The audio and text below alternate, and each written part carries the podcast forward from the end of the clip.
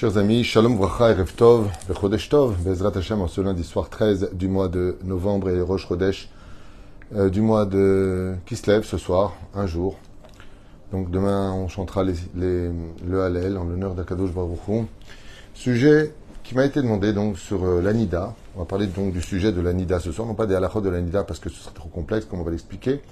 Acheté par Keren Rachel Bat Mesodi, Shem.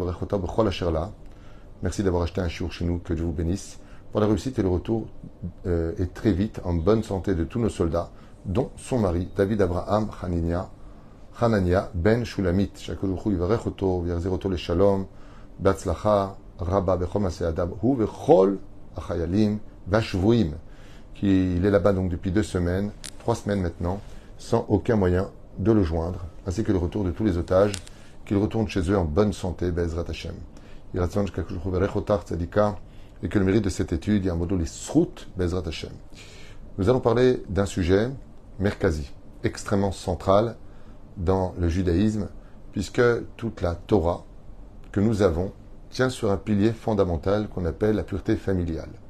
À un tel point que si dans une ville où on viendrait d'arriver des juifs, par exemple, il faut construire une synagogue, un Talmud Torah, bien entendu un mikvé, un Bet Midrash, on a besoin de plusieurs adresses pour vivre notre spiritualité en tant que juif.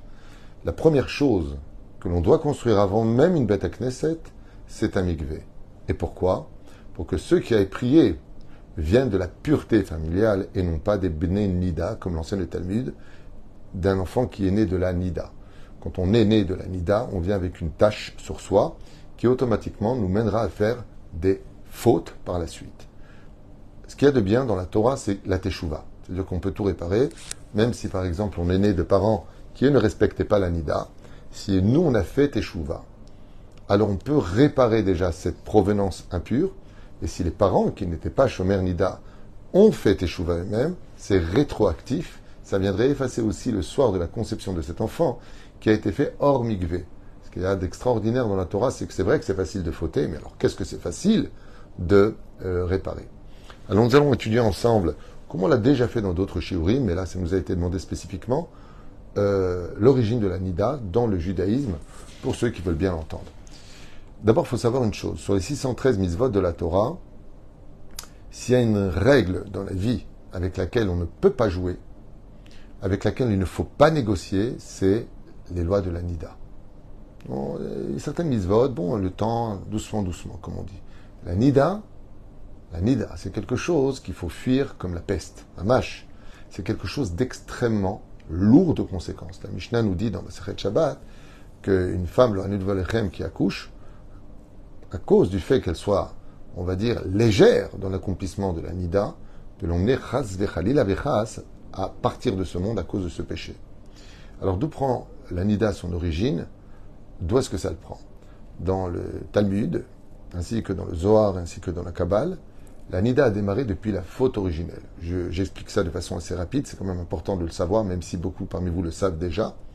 Mais quand on revient dans la Genèse, vous rappelez que Adam et Ève ont été créés, que Dieu a permis de manger de tous les arbres de la création du monde, même si on parle ici de métaphore, bien sûr, sauf un arbre, l'arbre de la connaissance du bien et du mal. Et c'est pour cela que l'anida, c'est quelque chose de mal, puisque c'est une conséquence d'un péché, comme on va l'expliquer maintenant, mais il y a aussi du bien dedans. Quel est le bien? C'est que quand une femme est nida, c'est qu'elle fabrique une ovule, et donc qu'elle peut engendrer la vie. Comme quoi que, en fin de compte, euh, du sang sort la vie. C'est quand même paradoxal, comme on le voit chez Sarah, pour qui, la semaine dernière dans la paracha que nous avons lue, euh, est revenu le marzor. Ça veut dire que le, cycle de, Sarah, à 90 ans, revient en elle. Et ça veut dire quoi? Eh Ça veut dire que maintenant, elle peut avoir une ovule automatiquement, chaque nida crée la vie. C'est toujours de la mort que ressort la vie. C'est comme ça. C'est comme ça que le cycle de la vie est fait. Pourquoi? Parce que la mort dans l'absolu n'existe pas. C'est juste une parenthèse par laquelle on doit passer dans un moment obscur pour trouver une lumière qui est toujours plus grande. Comme les gens qui décèdent sont très souvent projetés dans un monde de lumière s'ils sont méritants, et si ce n'est pas le cas, encore plus obscur que leur propre vie sur Terre. La reine, qu'est-ce qui s'est passé à ce moment-là? Vous le savez, on parle d'un serpent, ça aussi on parle d'une métaphore bien sûr, qui vient convaincre Ève de consommer de cet arbre de la connaissance du bien et du mal. Seulement, Ève va commettre une erreur. Au lieu de dire qu'il est interdit de consommer de cet arbre, elle va dire, écoutez bien, les mots sont importants. On n'est pas dans des histoires encore historiques, on est dans des faits à réaliser chaque jour de notre vie.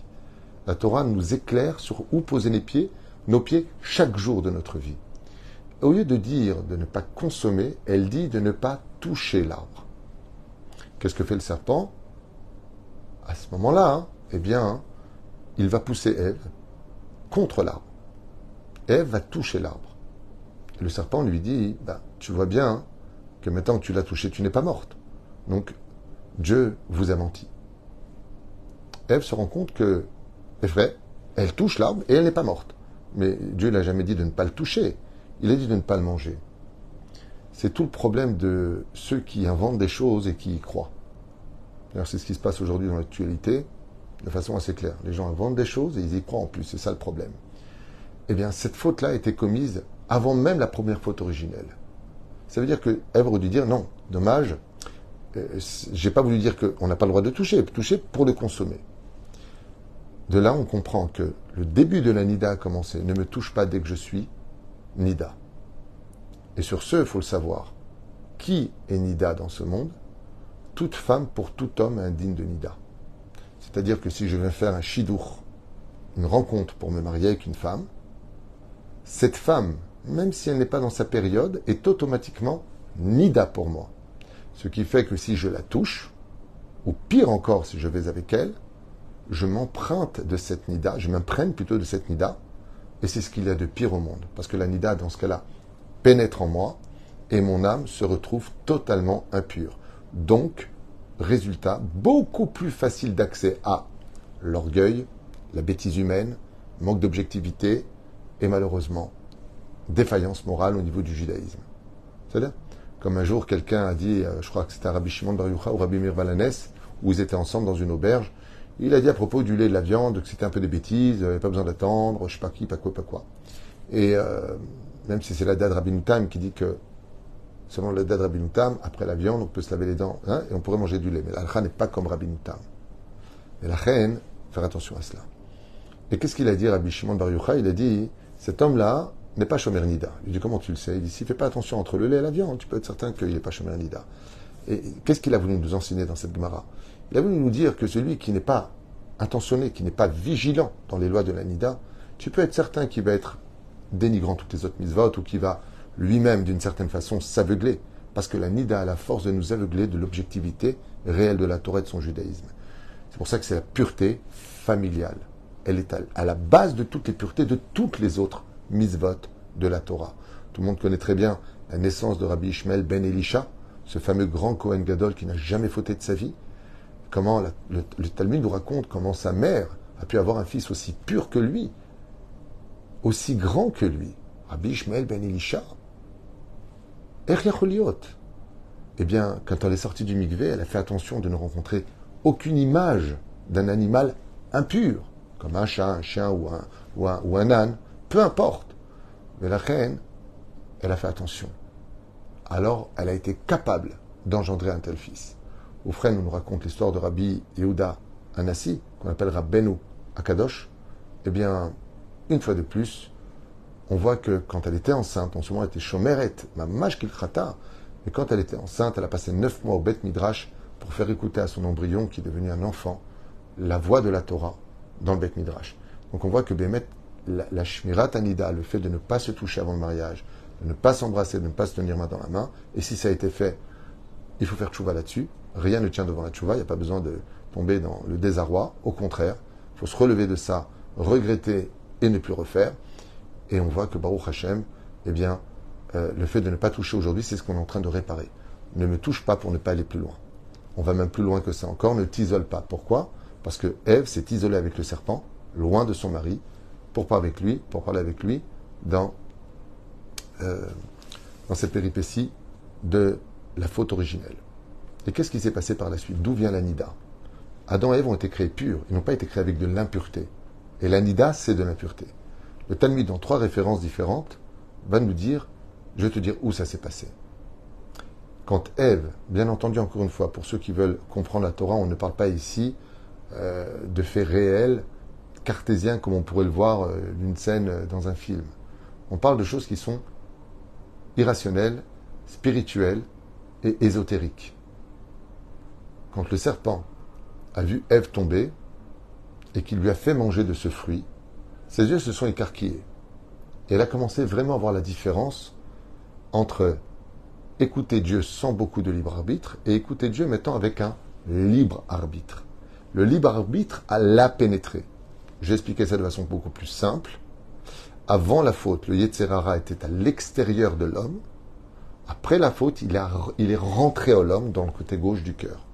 Ce qui fait que depuis la faute originelle, nous avons du bien et nous avons du mauvais en nous. Automatiquement, du bien et du mauvais en nous. Maintenant, ce mauvais, il ne faut pas le nourrir. L'une des substances qui nourrit le plus le Yetzerara de l'homme, c'est la débauche et donc l'anida. Tout ce qui touche à l'anida vient nourrir abondamment le Yetzerara de l'homme, plus que toutes les autres nourritures. Ce qui fait que la Shmirat Abrit et Shmirat Enaim sont les principaux éléments de tous nos problèmes ou de toute notre réussite. Si tu gardes tes yeux, tu gardes ta brite, tu auras beaucoup de réussite dans les vies, à l'image de Youssef Hatzadi, comme on le verra dans les parachutes qui suivront. Si ce n'est pas le cas, alechem. Eh bien, le Talmud nous dit, de façon imagée une fois de plus, que le serpent est parti avec Ève. Il est parti, il a couché avec elle. Et de quoi donc serait composée la semence de ce fameux serpent ésotérique dont on parle dans la paracha Eh bien, sa semence était l'anida.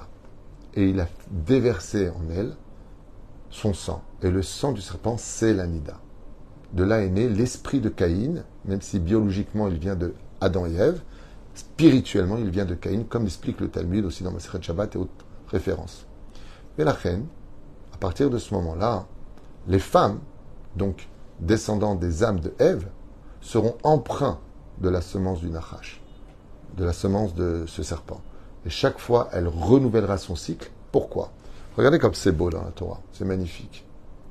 C'est vraiment extraordinaire notre Torah. Je t'abarre chez Molad. C'est que Dieu il dit si vous mangez de cet arbre, vous mourrez. D'accord? Vous mourrez. Ok. Et donc c'est quoi la nida La nida, c'est la mort de l'ovule précédente qui n'a pas pu donner la vie. Et cet ovule meurt. Mais il y a aussi la résurrection des morts. Et Akadosh Baruch refait vivre une nouvelle ovule, unique, qui n'a jamais existé, qui n'existera plus jamais après, à travers ce cycle de la vie. C'est incroyable. C'est-à-dire que ce qui s'est passé en réalité dans les mises en garde de Dieu sur le monde de la Nida, faites attention, eh bien ça va provoquer que la femme, d'une certaine façon, eh bien va tuer la vie. C'est pour ça qu'une femme qui est en période de Nida, c'est un moment de deuil. Et donc une personne, qui est en deuil, une personne qui est en deuil, on n'a pas le droit d'aller avec et on ne la touche pas. En tout cas, c'est comme ça que c'est expliqué chez nous, au nom de Rabbi Eliezer Ben Orkanos, dans son livre Pirkei des Rabbi Eliezer, et aussi dans Shulchan euh, non, pas dans Shulchan dans Kitzur Shulchan vous pouvez le lire ici dans les Midrashim, d'un très très bon livre sur l'Anida qui s'appelle Darket Aora, du Rav euh, Mordechai Eliyahu. Donc euh, c'est un livre que j'avais étudié il y a longtemps sur l'Anida. Il y a beaucoup d'autres livres. Alors, euh, Tarat Abaï du Rav, du Rav Ovadia Yosef qui est excellent, ce sont deux tomes plutôt épais. Et puis il y en a d'autres qui sont sortis, Baruch Hashem, Ad Bilisfor, beaucoup qui sont sortis. Et donc à partir du moment où la femme a son, ses menstruations, son cycle, eh bien, même un jour avant, ce qu'on appelle périsha, l'homme se doit de se séparer d'elle. D'où l'importance pour le décompte, pour le dénombrement des jours. Donc on a l'impureté qui s'impose. Chez certaines femmes, ça peut durer 4 jours, 5 jours, 3 jours et demi, ça dépend de leur cycle. Et ensuite, on a 7 jours de pureté. Il faut savoir que les 7 jours de pureté correspondent à la réparation du temps nécessaire pour que la nida disparaisse de la femme, c'est-à-dire que l'impureté ne soit plus présente. À quoi ça ressemble de façon imagée Quand une bombe atomique explose et qu'on n'est pas dans le continent, on n'est pas dans le pays. on n'est pas concerné, ça ne vient pas nous toucher nous. On n'était pas à la distance de recevoir euh, les degrés élevés d'une bombe atomique qui exploserait. Mais qu'est-ce qui se passerait si un mois plus tard on venait dans ce même lieu où il y a eu une bombe atomique? Eh bien, il y a les radiations. Et les radiations pourraient mettre à mort toute personne qui vient sur ce terrain. C'est exactement le même problème dans l'anida. À partir du moment où une femme a ses menstruations, bah, que là, elle est dans une situation de. Il n'y a pas de problème avec ça. Le problème qu'on a, c'est qu'il y a aussi les radiations, c'est-à-dire qu'il y a encore de l'impureté en elle, même si elle n'a plus d'écoulement. Et ça, ça s'appelle les sept jours de pureté. Shiva Yeme Nekiim. Et ces sept jours de pureté correspondent aux six jours de la création pour lesquels on répare la faute originelle qu'on a malheureusement salie par la faute originelle. On a versé le sang de la Caïn qui est né de la Nida, va verser le sang de Evel. Vous voyez comme quoi que tout a des euh, euh, correspondances. Oufren, ces sept jours de pureté, c'est le temps nécessaire minimum pour Bezrat Hashem nous rendre purs. Combien avons-nous d'impuretés sur terre? Dans le judaïsme, nous en avons sept. Il y a sept paires d'impuretés. Comme la lèpre, comme vous le savez, le toucher à mort, ainsi de suite. Euh, la, la d'accord? Il, il, y a sept paires d'impuretés. Donc, si, comme en Égypte, nous étions dans les sept impuretés, quand on est descendu en Égypte, s'il fallait sept jours pour chaque impureté, 7 fois 7 égale 49. C'est les 49 jours que nous comptons de la sortie d'Égypte pour recevoir la Torah. Et c'est au 50e jour que nous pouvons recevoir la Torah dans la pureté. Ainsi donc la femme, étant donné qu'elle est dans la période d'impureté de Sanida, aura besoin de ces 7 jours de pureté. Et donc, malheureusement, pour une personne qui toucherait sa femme euh, pendant ces 7 jours de pureté, prétextant que maintenant il n'y a plus d'écoulement, ça va, c'est moins grave, tu te trompes. Bien au contraire. Ça ressemble à l'histoire de façon imagée de la bombe atomique. C'est vrai que la bombe a explosé il y a, il y a quelques jours et que maintenant il n'y a plus de chaleur, mais il y a les radiations. C'est-à-dire qu'il y a dans la femme encore cette impureté qui est en elle, et si tu la touches pendant ce moment-là, ou pire encore, tu vas avec, eh bien sache une chose, tu fais pénétrer en toi aussi cette impureté. C'est pour cela que euh, pour des gens qui ne sont pas initiés à l'étude de la Torah ou qui n'ont pas assez de foi ou de, de conviction en se disant c'est vrai, c'est faux, c'est un langage qui pourrait euh, paraître complètement fou et ironique et stupide. Qu'est-ce que tu racontes De quoi tu parles Au contraire, aujourd'hui, une femme qui va avec son mari, si elle est euh, ou avec son copain, comme j'ai l'habitude de dire, quand elle a ses menstruations, ça donne encore plus de plaisir, n'importe quoi. Vous êtes des fous les juifs. On porte des boîtes, on fait Shabbat, on touche pas l'électricité, on prend des, des, des, branches, on les secoue. C'est vrai que ça fait un petit peu fou, mais c'est justement cette folie qui nous rend des génies. C'est ça qui nous a rendu ce que nous sommes aujourd'hui. C'est pour ça que je ne conseille pas à toute personne qui veut avoir de la et qui veut fabriquer cette émouna, qui veut grandir dans cette émouna, sachez une chose. Avant d'être cartésien, videz-vous de ce que vous êtes pour vous remplir de Torah. Parce que ces mêmes questions, je me les suis posées quand j'ai fait moi-même Teshuvah. Hein, et c'est vrai que ça paraît un tout petit peu bizarre comme, euh, comme situation. Qu'est-ce que j'ai fait de mal Si c'est ma femme, je me suis marié avec, je suis le seul homme sur terre qui lui suis permis. Donc où est le problème si j'ai pas attendu le soir du mikvé? Sache que c'est extrêmement grave. Et pire encore, que nos sages nous disent que tu mets ta propre vie en danger, plus encore que ça. La Nida est capable de toucher ton mazal. At Kedekar. Je vous raconterai l'histoire du Ramon de Khalil qui ramène ici. Que vous vouliez ou pas l'écouter, c'est vous qui choisirez. Après, les moi je vous dis ce qui a marqué. Il faut savoir que les lois de la Nida font partie des lois les plus complexes et des plus dures à vivre. Euh, chez Chichot et même si on peut dire qu'elles sont assez fréquentes, puisque c'est euh, euh, tous les mois. Ayeda ba'en dal, kama sibot dabar. Leitim ipne shaisha son mechet al ba'ala, ve'um mitrachel lilmod et alachot. C'est pour ça qu'il dit que c'est impératif pour les hommes et les femmes, avant le mariage, de bien étudier les lois de la Nida. À savoir qu'un jour avant son cycle, si c'est régulier, elle le saura, on ne dort déjà plus avec elle à ce moment-là, pour être certain que le matin, si on se lève, eh bien, on, si on se lève, eh bien, on ne sera pas à côté d'une femme qui nous est interdite. La seule femme nida qui nous est permise, selon le judaïsme, c'est le soir du mariage, on épousant une femme qui n'a jamais connu l'acte, donc elle est vierge. Quand on va avec, elle va avoir un écoulement. Cet écoulement-là, c'est le seul qui est permis. Une fois l'acte fini, on se sépare. Ou frère, d'où l'importance de toujours s'en référer à un rave compétent de la loi de la Nida, et Tim Somer, à l'Aïsh, à l'Ishto, et donc de, de, bien communiquer entre l'homme et la femme, à savoir quels sont les cycles, à partir de quelle et quelle date, et si on a des doutes, de s'en référer à une rabbinite. C'est mieux qu'une femme, vis-à-vis de la loi de la Nida, pose la question à une femme, à une rabbinite. On me dit rabbinite, ça veut dire femme du rab, au Chroniken, les Tamid, Tamati ala leishto, ou le Beilchot Nida. Frère, je vous racontais, c'est une histoire que je voulais vous raconter à propos de. Voilà, je suis. Rabbi Lazar ben Chisma. Il dit comme ça Kenin Nida Henhem Alachot.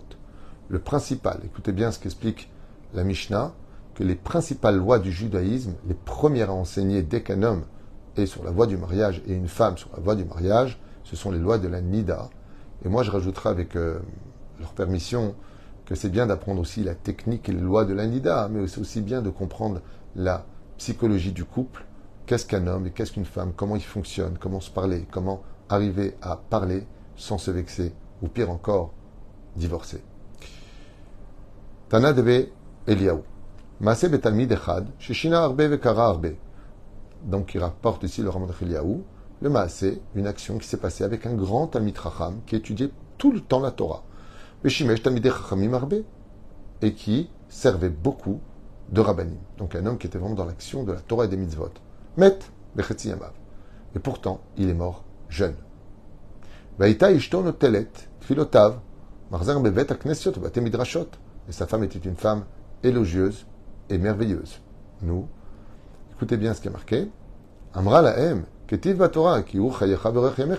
Comment se fait-il que mon mari, qui était un homme de Torah et un homme si pur, un homme si grand qui servait la Torah, est mort si jeune? Qu'a-t-il fait comme faute? Kara Arbe, il y avait beaucoup de Torah en lui. Il a servi beaucoup de grands Torah. Met, elle n'a pas voulu juger Dieu. Elle a simplement demandé au sage Pourriez-vous me dire pourquoi est-ce que mon mari est mort? Quelle faute il aurait commise? Vous pourrez peut-être m'éclairer? Adam Marzera Davar. C'était un homme qui rendait toutes choses. On peut rien le reprocher en deux mots. Pas Machat, Etrarti Etzla. Vaïta Masicha Kol Oto Meora. Martila Beti. Vemenitater Mawetzlech. Et donc un jour, étant reparti sans réponse, un des sages présents s'est retrouvé dans sa maison pour une visite. En visite, à la veuve lui apporter ce dont elle avait besoin au niveau de sa subsistance, de sa nourriture. Amrali Chazve Shalom, qu'est-ce qui vous arrive Vous posez la question pourquoi Parce que le Rav, quand il est arrivé là-bas, il a constaté que dans leur maison, il n'y avait qu'un seul lit, il n'y avait pas de lit. Alors il a posé la question en disant là, je vous pose une question, il n'était pas seul, vous inquiétez pas, il est venu avec plusieurs rabbinines pour consoler la veuve. Pourriez-vous me dire comment se fait-il que vous n'avez qu'un lit Et il dit Oh, oh mon mari et moi, on respectait la nida. Jamais il ne m'a touché, même tanal nagabi. Même avec son petit doigt, il ne m'a jamais touché. Mais les, les, les bonecha. Shevanikim, mao etzlecha? Achal imi, veshata imi, veyashan imi, vekarov basar. Oh. Et là, elle dit, on mangeait ensemble, on buvait ensemble, et nous dormions dans le même lit, mais il ne me touchait pas. Et il n'avait aucune euh, mauvaise idée derrière. Amartila Baruch Hamakom Shargo. Wow. Je préfère ne pas traduire ce qui est marqué ici, ça risquerait de vous révolter. Mais à ce moment-là, les sages ont dit maintenant on comprend pourquoi il est mort. Wow. Encore une fois, si je m'adresse à des gens qui derrière cet écran ne comprennent pas la valeur de la Torah des misotes, qu'ils n'y croient pas, laissez tomber, c'est des langages qui paraissent complètement débiles, vous allez me prendre pour un fou. Après, vous, vous faites euh, ce que vous voulez. Mais là, ce que vient nous enseigner la Torah, c'est que nos rachamim, ils disent quoi? Vous dormiez ensemble, mais ils ne te touchaient pas. Il dit Nachon, mais on n'a pas le droit même de dormir sur le même endroit pendant les sept jours de pureté. la reine, l'homme et la femme ont l'obligation de se séparer pendant cette période. Je vous dis franchement, ce qu'il y a de merveilleux dans la, dans la Nida, euh, qui dure à peu près 12, 13, 14 jours, ça dépend, c'est que quand la femme est interdite à l'homme, eh bien l'homme, euh, étant donné qu'il n'a pas quand il veut, ça renouvelle chez lui des sentiments, de l'amour, de l'empressement. Il a envie d'être avec elle. Et comme le dit Abimir Balanès, c'est que la choupa que nous avons vécue le jour de notre mariage, très souvent réapparaît le soir du mikvé. Et cette soirée du mikvé est considérée comme étant tellement importante aux yeux d'Hachem que c'est considéré comme Erev Shabbat Kodesh. C'est la même Kedusha, d'où l'importance pour un gentleman qui a sa femme qui revient du mikvé, de lui acheter un petit présent, de, lui donner toute la joie. C'est une espèce de remariage. Et la reine, c'est un moment d'union, c'est un moment d'amour. Et puis ce qu'il y a de merveilleux, c'est que si l'amour fane avec le temps, la nida permet de lui mettre l'eau nécessaire pour qu'elle puisse continuer à vivre. Parce que quand tout est un acquis, qu'on a l'habitude, et puis on dort, et puis on fait quand on veut, si on veut, ou où on veut, alors on perd quelque part de la valeur. Parce que tout ce qui est trop fréquent perd de sa vraie valeur. Mais quand on ne peut pas toucher sa femme, on évite de la regarder, et que le temps passe, ça devient long. Alors c'est marrant parce qu'au début, les hommes, comme on a des besoins, alors quand ta femme est nida, on fait toujours un peu la tête.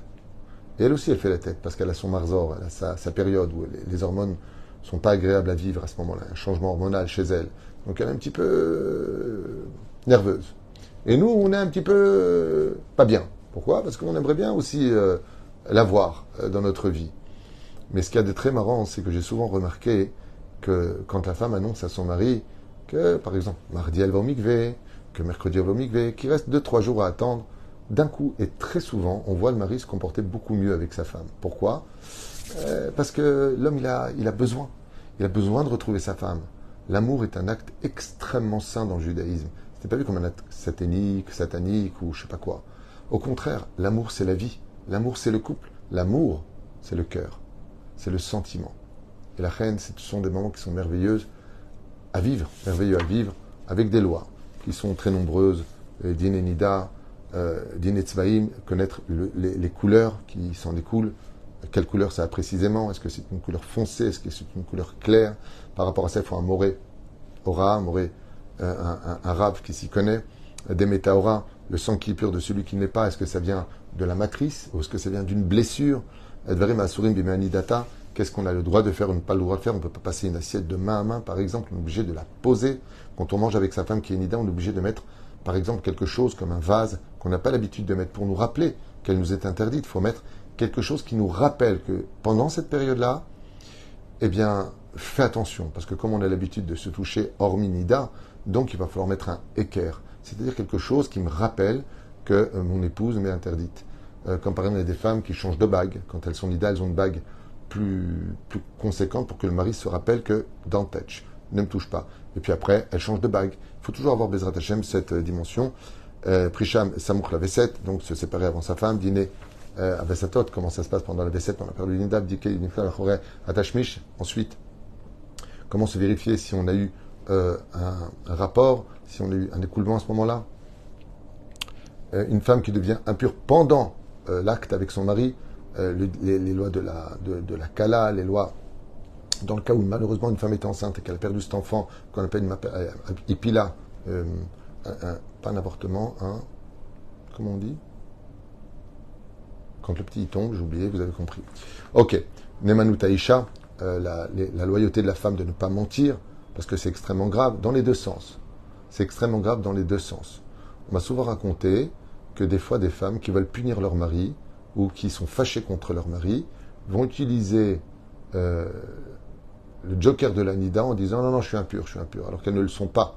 Elles vont pas aller au mikvé pour se débarrasser de lui en fin de compte. Elles vont rien faire de lui, qu'il souffre, qu'il ait des besoins ou pas des besoins, qu'il l'aime ou qu'il l'aime pas. Elles vont jouer avec ça. Et ça, c'est considéré comme étant fausse couche. Merci. Frédéric Simra, merci beaucoup. Fausse couche, ça ne me pas. Et elles vont se jouer de cela. Ça, c'est strictement interdit. Et en plus que, plus que ça encore.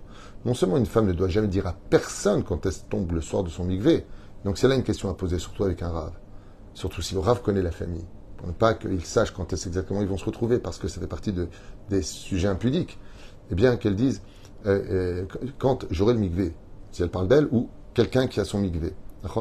Est-ce que, est-ce que, est-ce que, est-ce que, pourquoi? Parce qu'on n'a pas le droit de dire euh, que ce soir, ou dans deux jours, ou dans trois jours, je vais au migvé. Surtout que l'esprit de l'homme dans cette génération est particulièrement fragile, et ça peut l'emmener à avoir de mauvaises pensées. Dîner Taora, donc le Efsek Tahara, quand est-ce qu'on on, fait la première dika, il faut la faire avant la shkia, ne pas oublier, Bezrat Hashem, les Sheva Yemenikim, Mordachouk, et ainsi de suite, comme toutes les femmes le savent, la Khafifa, euh, à propos de se nettoyer, il ne faut pas qu'il y ait il ne faut pas qu'il y ait quoi que ce soit qui sépare. À ce propos d'ailleurs, souvent on me pose la question, est-ce que si j'ai euh, par exemple euh, le maquillage permanent ou est-ce que j'ai fait les ongles, est-ce que je, suis obligé de les enlever ou pas C'est mieux de le faire après, bien sûr, mais tout ce qui est décoration pour s'enjoliver n'a pas un digne de Khatitsa selon Shulchan. La reine, une femme qui aurait fait euh, ses ongles, par exemple, et qui veut aller au mikvé, si vraiment elle n'est pas très, très, très, très, très, très, très, très pieuse, si vraiment c'est trop dur pour elle, elle peut aller là-bas au mikvé et revenir vers son mari malgré tout. Pourquoi? Parce que les ongles, c'est fait pour la beauté, et donc c'est pas indigne de Khatitsa. Le mieux serait été peut-être plus intelligent d'aller au mikvé et ensuite de faire ses ongles. Mais bon, après chacun sa vision des choses et ses possibilités. Les lois de la tsnout sont extrêmement importantes hors nida. C'est-à-dire que même quand on se... Ce que vous dites? Même si le rat vérifie l'abdika, et nous, quel jour, c'est bon. Bah, si vous expliquez clairement au Moré aura euh, qui s'y connaît en loi de Nida, pas tout le monde s'y connaît. Il faut vraiment être très aiguisé parce qu'il y a beaucoup de lois euh, dans ce domaine, il y a beaucoup d'opinions aussi, beaucoup de, points de divergence entre le monde Sfarad et Ashkenaz. Donc c'est important de, bien, vérifier les choses. Eh bien, Ken, à partir du moment où euh, le Rab, il dit que la couleur, par exemple, là j'ai quelqu'un qui m'a appelé cette semaine, qui m'a dit qu'il veut vérifier la couleur. Alors comment il fait? Est-ce qu'il arrête ou il n'arrête pas? Je lui dis non, t'arrêtes pas, qu'elle continue les jours. Demain matin, vous irez, bon, J'envoie chez Rav Machar qui lui par contre est Moré et Marot, c'est-à-dire il connaît parfaitement les couleurs, on peut le voir, on peut faire l'abdicat en général que le jour entre l'ombre et le soleil pour bien vérifier si la couleur démontre que la fille était pure ou impure, ça dépendra du sujet. Et donc, comme vous l'avez bien compris, elle continuera ses jours pour compter les sept jours et se tremper au migvé et dire à son mari, si elle aime de tout son cœur la phrase qu'elle se doit de dire, je me suis trempé, et si ça va pas avec lui, je me suis trompé. C'est un jeu de mots, c'est juste une blague, juste à retenir. Voilà bon. Et après, Harat Hashmish, Shelaim Bezrat Hashem, il y a la Arabim, et le Ikar Bezrat Hashem. Comme on le dit, euh, séparons-nous pour mieux nous aimer. Voilà ce que dit la Torah. C'est un tikkun. Ce serait dommage d'être venu au monde et de ne pas respecter la Nida, qui fait partie des lois les plus importantes du judaïsme, les plus belles, les plus pures et les plus merveilleuses. Moi, je peux vous dire une chose, quand j'ai commencé à étudier les lois de la Torah, quand j'ai commencé à faire Teshuvah, euh, j'ai réagi avec beaucoup de réticence parce que je me disais, mais c'est quoi ces lois de malade? C'est quoi ces lois de fou? Puis après, on étudie, on, ouvre les livres, on dit, bon, on va voir, on de quoi, il s'agit. Et je peux vous dire que non seulement que la Torah est complètement vraie, mais en plus de ça, elle ne fait qu'enjoliver notre vie. C'est dommage qu'on ait un côté un petit peu bête, euh, de se croire plus intelligent que Dieu lui-même, de se croire au-dessus des lois de Dieu, et de croire le pire du pire, que ce que fait Dieu, c'est pour notre mal. Au contraire, on a beaucoup plus de facilité à s'aimer, on a beaucoup plus d'envie de se retrouver quand on se sépare pour mieux se retrouver. Amen, Amen.